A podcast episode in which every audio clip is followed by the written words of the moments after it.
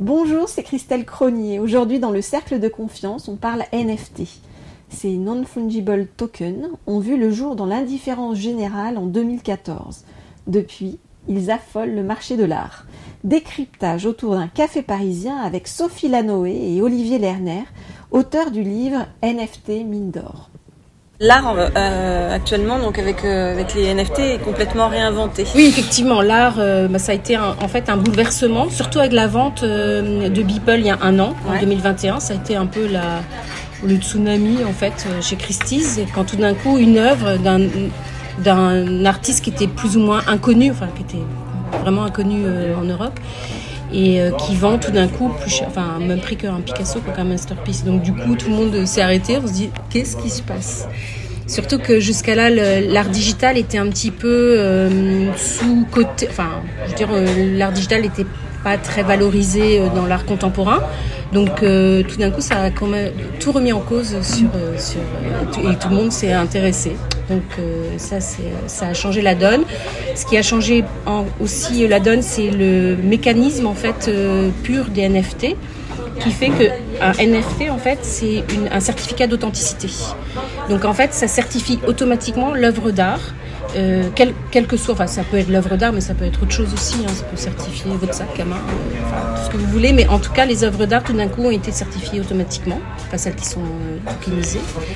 Et euh, du coup, ça c'est aussi un grand changement. Je vois les artistes, pour l'instant c'est un peu flou pour eux, mais ça leur permet quand même une, authentification. Au départ, c'était juste un papier. Bon, là, c'est vraiment quelque chose qui est immuable et infalsifiable. Qui est délivré par qui, d'ailleurs C'est en fait, c'est en inscrivant sur la blockchain. C'est-à-dire que quand, par exemple, vous mintez, c'est-à-dire que vous l'inscrivez sur la blockchain, automatiquement, elle est certifiée et c'est, vous pouvez plus revenir en arrière. Ce qui peut poser un problème parce qu'il ne faut pas faire d'erreur. Bah, du coup, c'est aussi sur l'intermédiation que ça va un peu changer les choses parce que finalement, ce qui avait déjà commencé avec Instagram, etc., c'est-à-dire que quand un artiste vous plaît, vous allez chercher sur les réseaux sociaux euh, son, son, sa page.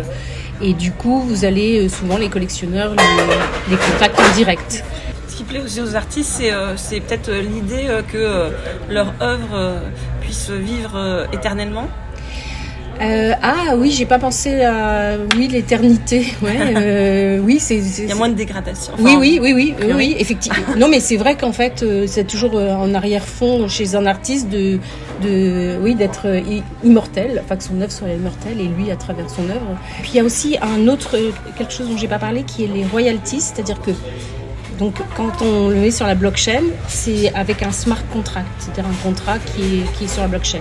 Dans ce contrat, il y a aussi un montant des royalties qui est inscrit dans ce contrat et qui va être touché par l'artiste à chaque revente. Donc ça veut dire que si c'est revendu, et juste pour, euh, pour info, par exemple un NFT, une œuvre classique, en moyenne, c'est 10 ans de revente, pour une revente. Un NFT, c'est un mois. Ah oui. Donc ça veut dire que euh, automatiquement, chaque revente, il touche des royalties. Alors ça va permettre justement, euh, je pense aux, artistes euh, qui sont dans le, crypto art de bien vivre, de mieux vivre en tout cas de leur art, puisqu'effectivement euh, à chaque à chaque revente, d'abord ils vont pouvoir suivre et connaître le nouveau propriétaire et toucher effectivement des, royalties, un peu comme des musiciens qui touchent à chaque fois qu'il y a un passage en radio ou en télé par exemple, ils touchent ce qui est, normal, ce qui change la donne. Et ce qui est aussi euh, très nouveau, c'est qu'en fait, ces artistes-là, dans le crypto art, euh, ceux qui surgissent et ceux qui vont rester sont ceux qui ont réussi en fait à fédérer une communauté sorte de, de club avec des, véritables fans et avec qui ils entretiennent aujourd'hui vraiment des, relations, des, relations presque intimes. Parce qu'avec les réseaux sociaux, parce qu'avec Discord, avec Twitter, avec euh, ces réseaux sociaux, il y, a un véritable échange. Et l'artiste est, est disponible, est accessible et on peut vraiment dialoguer, échanger. Ça, ça n'existait pas avant. On achetait une toile, euh, avec l'artiste, on le connaissait peu ou pas, et en tout cas, euh, on ne pouvait pas euh, parler avec lui ou échanger ou lui écrire. Il était inaccessible. C'est quoi Discord Discord, c'est en fait le nouveau réseau social. alors, c'est issu du gaming en fait. Donc, les gamers connaissent Discord. C'est un réseau social qui est un peu Euh, il faut rentrer dedans, hein, c'est un peu compliqué au départ. Mais en fait, Discord permet en fait effectivement de suivre tous les projets, tout le tout ce qui se passe, d'avoir des rooms, enfin c'est-à-dire on discute euh, sur sur le Discord. Et surtout effectivement avant il y avait l'agent ou le ou la galerie qui faisait euh, un petit peu l'intermédiaire. Ou barrage. Ouais, bah oui. ou, ou, ba- ou barrage, mais euh, enfin de moins en moins. C'est-à-dire qu'on allait aussi, mais il y avait toujours, c'était assez difficile en fait d'être live euh, avec l'artiste. En direct. que- oui. Ouais. Alors que là, sur, euh, sur- effectivement, là c'est du direct, euh, et puis il fait suivre surtout. euh, on suit le projet, c'est-à-dire que en fait. euh, Jusqu'à là, dans les œuvres physiques, on voit le résultat. Ouais. Donc avant le résultat, il se, il se passe pas grand-chose, puisque là, le résultat est la fin du projet. Donc euh, normalement, il est vendu dans les dans les heures qui suivent. Ah oui. Bah, c'est préparé en fait. Ouais. C'est-à-dire qu'on suit le projet. Et le jour où il y a ce qu'on appelle le drop, en fait, euh, la vente est là et, les, et, les- et la communauté a déjà suivi, a déjà euh, pré, ce qu'on appelle il y a les whitelists pour a une sorte de making of en fait du projet.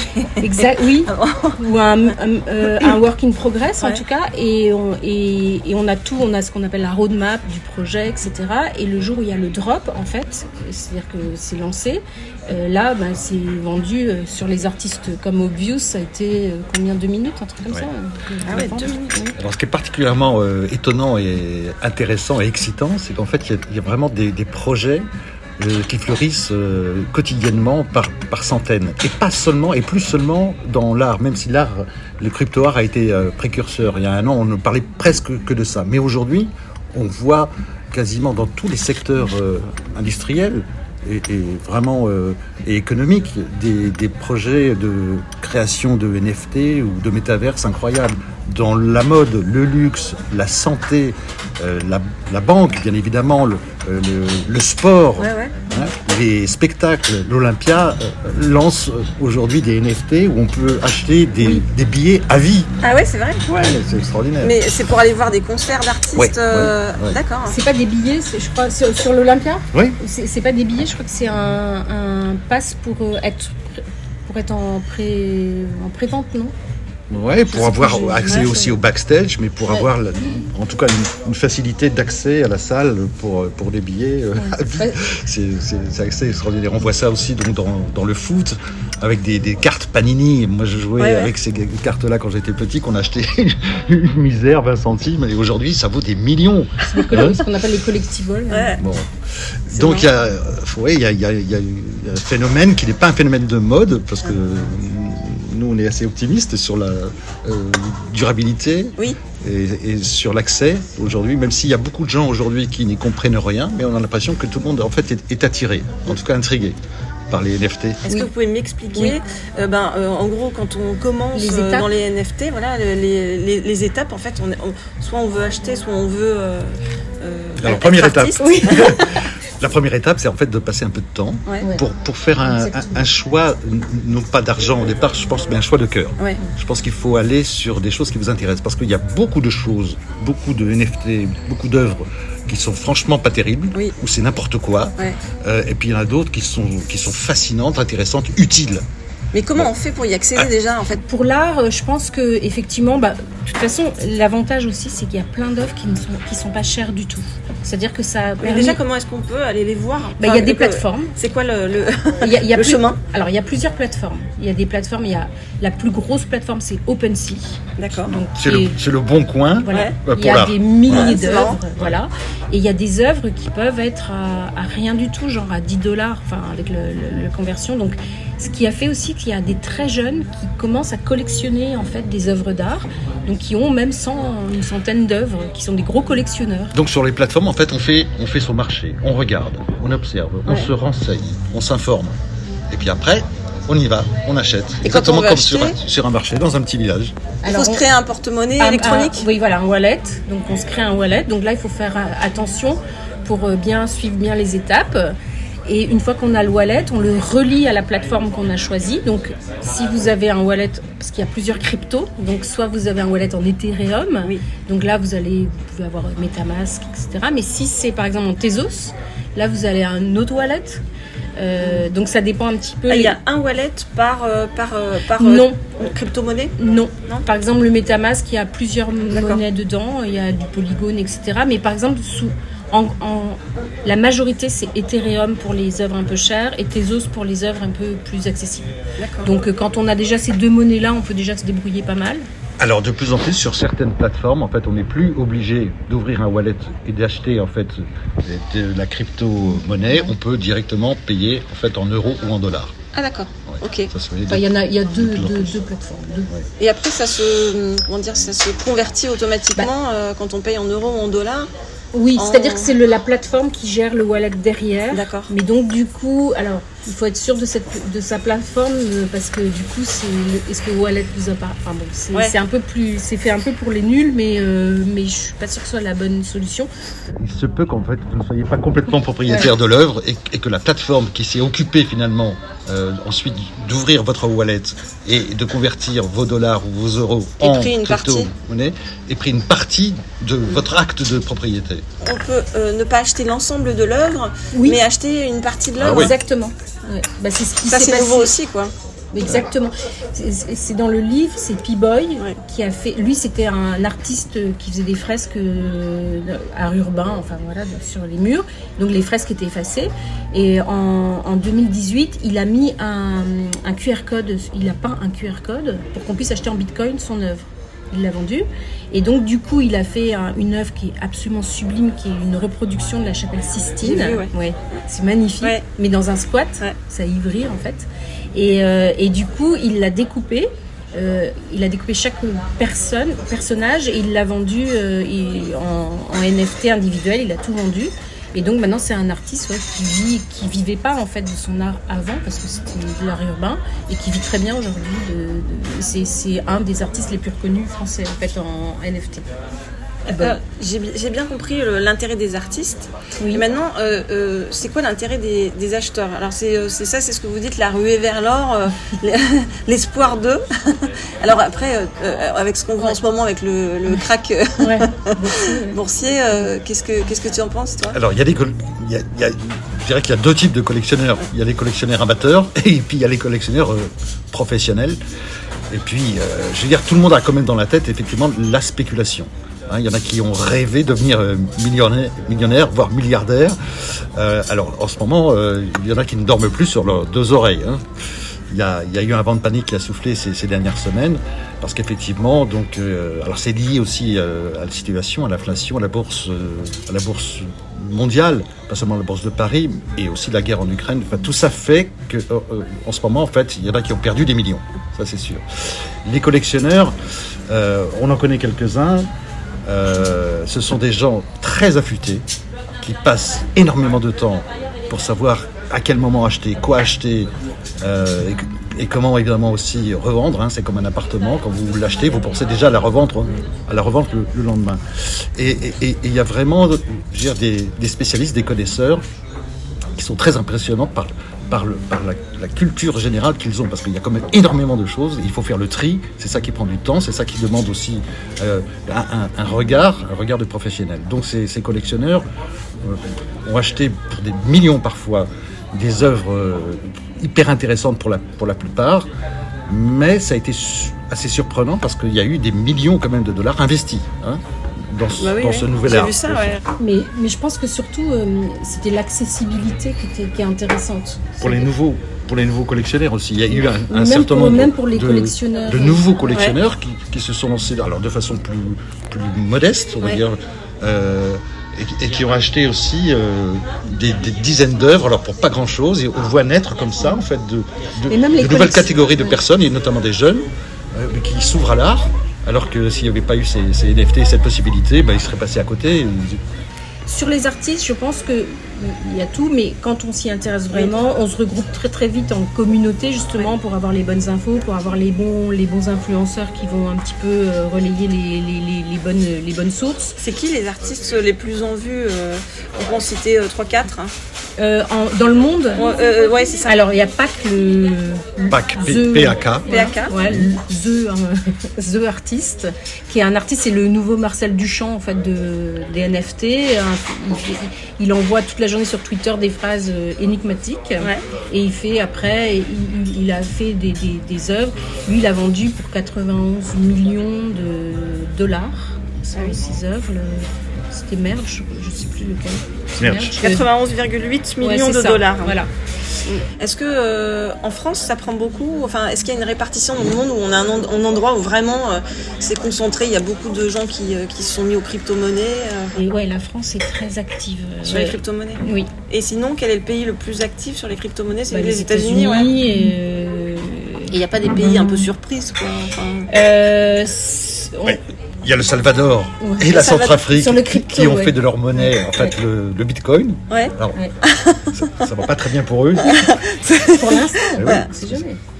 Mais euh, je pense que aussi, euh, qui est actif, euh, comment, même l'Estonie, euh, c'est des ah pays de start-up, la Lituanie, l'Estonie sont assez actives aussi. Israël aussi, quand même, était très active aussi. Au Pakistan, parce que Pâques, on pense qu'il est pakistanais. Donc, on, ouais. on ne sait pas, il est anonyme. Il y en a beaucoup qui sont anonymes. Ouais, ils sont anonymes, mm.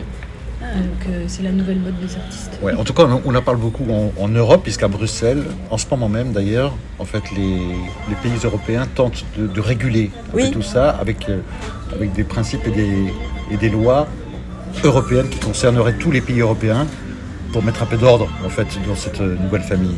J'ai vu Christine Lagarde, elle disait qu'elle n'y croyait pas. Son fils y croit. Ici sur la famille. Voilà. mais euh, oui, mais en même temps, bon, en même temps, moi je comprends aussi les réticences. C'est vrai que c'est un peu le Far West, c'est un peu, euh, c'est un peu bizarre, quoi. Donc c'est, ouais, c'est normal. Et oui, bah, il y a un décalage des générations aussi, hein. enfin sûrement avec elle. Moi j'ai trouvé que la déclaration de Christine Lagarde était assez violente. Enfin, bon, à sa place, on peut la comprendre parce qu'elle elle représente l'intérêt des des, banques. La porte-parole des banques. Oui, bien sûr. Mais je pense qu'elle reviendra euh, sur sa déclaration. Non, mais c'est rigolo surtout de savoir que son fils euh, investit énormément en Bitcoin. Donc euh, je pense qu'elle, elle a un, discours de façade. Ça ça m'étonnerait pas qu'elle ait un wallet.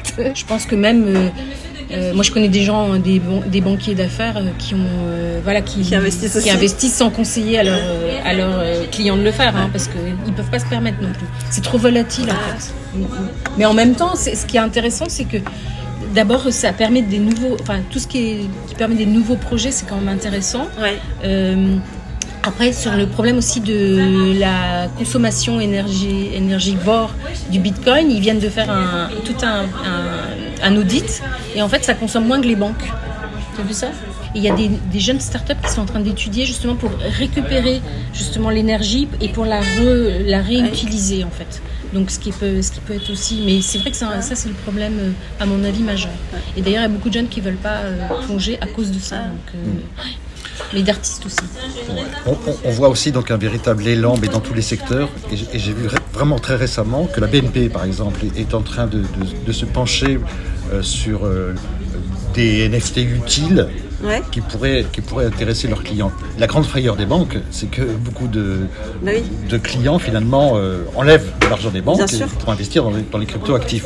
Dans un certain nombre d'entreprises, on crée des départements, on cherche des heads of metaverse bah et ça recrute à, tour de bras. Guerlain aussi, c'était euh, Guerlain avec les bises. Ils ont fait euh, les, les crypto-bises, ils ont vendu des abeilles magnifiques en, en NFT et l'argent servait en fait à réensauvager euh, dans les Yvelines tout un parc pour remettre, euh, ah permettre aux abeilles, etc. Donc euh, il y a des choses aussi qui sont, qui sont utiles. On, il faut y être en fait. On était dans une bulle, ça a démarré très fort. La bulle a éclaté, comme toutes les bulles qui éclatent un jour. Et euh, bon, là, ça fait mal, bah, comme les bulles qui éclatent. Voilà, mais comme on est optimiste, optimiste très optimiste comme, euh, comme vous, chère Christelle, hein, on est sûr que ça va rebondir, que ça va reprendre. Oui, puis c'est un nouveau. Et qu'on va connaître une, belle aventure. C'est surtout des réglages qu'il y a à faire, je pense. C'est surtout régler certaines, bah certaines, choses. Il faut réguler, ouais. Et, ouais, réguler. Et puis même euh, avoir peut-être. Il y, a aussi des, labels qui sont en train de se mettre en route, voilà. Des, des, choses qui sont. Puis là, on voit des les gens intéressants sont regroupés, euh, on retrouve toujours les mêmes, donc ça veut dire, ça veut dire quelque chose aussi. Le Cercle de Confiance, le podcast sans filtre qui donne la parole à tous. 100% inspirant, 100% sociétal, 100% optimiste, zéro censure. À retrouver chaque lundi dès 9h sur les différentes plateformes d'écoute, Apple Podcast, Google Podcast, SoundCloud, Spotify, YouTube et bien d'autres. Le plein de bonnes ondes pour la semaine.